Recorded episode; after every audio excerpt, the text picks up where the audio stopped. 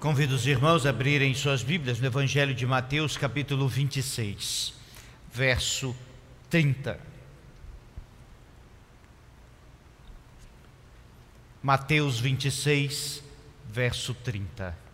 E diz assim a palavra de Deus: E tendo cantado um hino, saíram para o Monte das Oliveiras.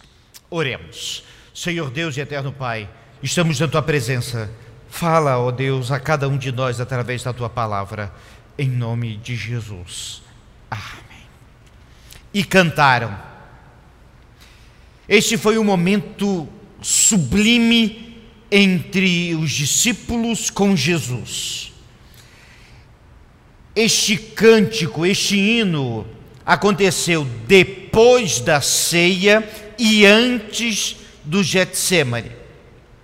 Na ceia, Jesus orou agradecendo. No Getsemane, Jesus orou se consagrando, se entregando ao Senhor. E no meio disso, cantaram um hino.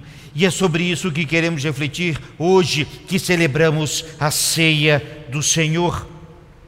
A ceia, em especial, foi um momento extraordinário haviam já eles participado de outras ceias pascais, como era costume naquele tempo. Na época da Páscoa, separava entre a família e os amigos um cordeiro, ervas amargas, pão asmo, ou seja, pão sem fermento, e também vinho com que participavam entre orações, leituras da palavra. Mas aquela ceia era diferente. Jesus pediu que fosse preparado e tudo já estava de acordo com a vontade de Deus. Aquela ceia seria a última ceia que Jesus celebraria com seus discípulos antes de ir para a cruz. Aquele momento, Jesus reunido ao redor da mesa com aqueles que ele amava, com aqueles que ele caminhava, com aqueles com quem ele convivia. Era um momento muito especial na vida daqueles apóstolos e eles jamais esqueceriam aquele momento. Alegria, regozijo, paz. Era um momento especial na vida deles, pois Jesus já havia entrado triunfalmente na cidade e as pessoas com ramos de palmeira cantando Hosana aquele que vem em nome do Senhor. Agora estava Jesus com ele. Toma e faz algo bem diferente para aquela ocasião. Ele dá uma nova lição, um novo significado. Pega o pão, dá graças, parte e dá a cada um deles e diz assim: é o meu corpo. Toma o vinho, dá graças e compartilha com cada um deles e diz: Este é o meu sangue que é derramado por vocês aqueles homens ainda não haviam entendido o quão magistral, o quão significativo era aquele momento.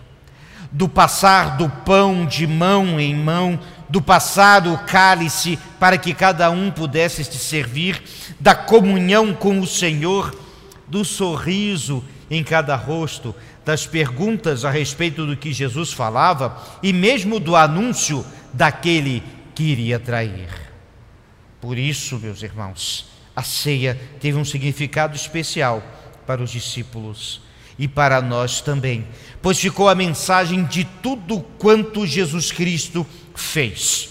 Quando celebramos a ceia, lembramos da morte, lembramos da vida, lembramos da ressurreição de Cristo Jesus e o que ele fez por você e por mim pelo sentido da igreja, e quando nos reunimos agora, mesmo à distância, este mesmo símbolo tem um significado tão especial na nossa vida e na vida da igreja, porque ela relembra aquele dia em que os discípulos estiveram com Jesus ao redor da mesa. Mas lembre-se, Jesus orou dando graças. Depois cantaram um hino e em seguida foram para o Monte das Oliveiras, em um lugar específico deste monte, o Jardim do Getsemane. Getsemane era onde era feita a moenda da azeitona para extrair o azeite. Mas era isso que estava acontecendo ali. Era noite. Aquele monte estava silencioso como nunca esteve. Os discípulos, por outro lado, após um longo dia de tanta festividade, tanta alegria, tanto ensino, tanto aprendizado, estavam cansados. Podemos até dizer que estavam exaustos, mas perceba com atenção que Jesus pede que eles orem. Mas afastados que estavam, adormeceram. Jesus, por outro lado, estava separado um tanto de distância e ali ele orou. E ele orou por você, literalmente. Ele sentiu o peso do pecado todo do mundo em suas costas. Ele sabia o que viria, a dor que sofreria, e eu não estou falando da dor de ser crucificado, estou falando da dor de suportar todo o peso do pecado, todo, todo mal, toda injustiça, tudo aquilo que desde o início aconteceu e até hoje acontece. Jesus Cristo levou sobre si as nossas iniquidades, como está escrito, e ele nos salvou. Mas naquele jardim, ele orou por isso. O tempo passava lentamente, os discípulos adormeceram. Jesus, por três vezes, vai despertá-los, e por três vezes volta para orar, e clama ao Senhor: Pai, se for possível, passa de mim este momento, este cálice. No entanto, não seja feita a minha, mas a tua vontade e se cumpriu a vontade do Senhor. E o que acontece então, meus irmãos, que depois de Jesus ter orado, Jesus ter transpirado gotas de sangue, Jesus ter sido então servido pelos anjos que ali estavam, bem, ele levanta. E esse é um dos momentos mais fortes dessa história da crucificação, porque ele se coloca de joelhos e clama ao Senhor, mas ele se levanta, meus irmãos. Ele se levanta e se levanta para caminhar rumo à cruz.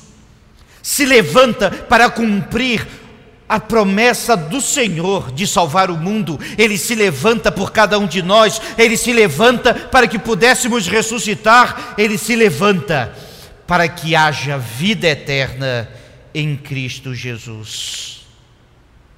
E lembre-se, no Getsemane, Jesus orou se entregando. Mas depois da ceia e antes do Getsemane, cantaram um hino. E isso é extraordinário para que nós possamos entender o que aconteceu ali. Era um costume dos judeus naquele tempo, após a celebração da ceia, cantar o chamado Halel Pascal. Eram compostos de seis salmos, do Salmo 113 até o 118. Do 113 ao 114 se cantava antes de celebrar a ceia. Depois da ceia, os salmos 115 a 118, em especial o 117 e o 118, e era cantado em voz alta por todos ali. Sabiam de cor como um hino conhecido, sabiam de cor como um hino que viviam, cantavam salmos como nós fazemos até hoje. Com ritmo, com cadência, com temor a Deus, lembrando da importância de cada uma das palavras entoadas. Naquela ocasião, em especial, não haviam instrumentos, mas havia vozes, havia comunhão, havia ritmo e poesia, havia a palavra de Deus e estava com eles o Deus da palavra, o Messias prometido.